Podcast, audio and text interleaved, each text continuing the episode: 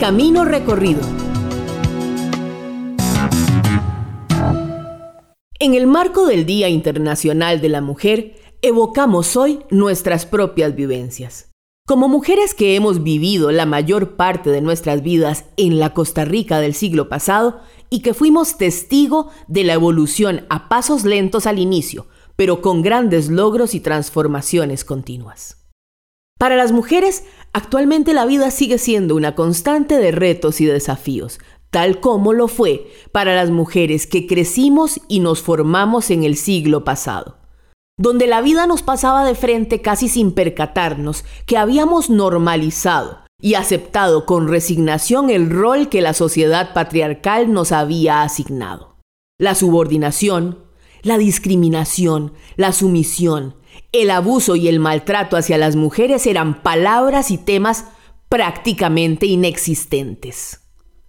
Desde la primaria se nos transmitió con mucho convencimiento las normas preestablecidas. Con la ayuda de textos como Paco y Lola en primer grado interiorizamos la imagen del papá en la sala leyendo en su cómodo sillón, mientras que la mamá en la cocina amasaba la masa. Ya desde ahí se nos inculcaba el rol que debíamos asumir. La igualdad de género como tal era algo desconocido. Género era solo un término usado para referirse a cualquier tipo de tela.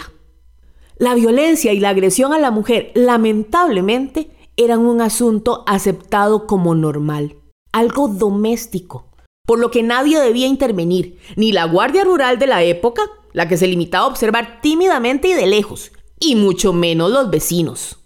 Los gritos ensordecedores, usualmente al caer la noche de las mujeres que sufrían violencia y maltrato por parte de sus parejas, se llegaron a normalizar y llegaron a formar parte del sonido ambiental de los vecindarios, un asunto considerado de carácter privado que no se mencionaba en voz alta.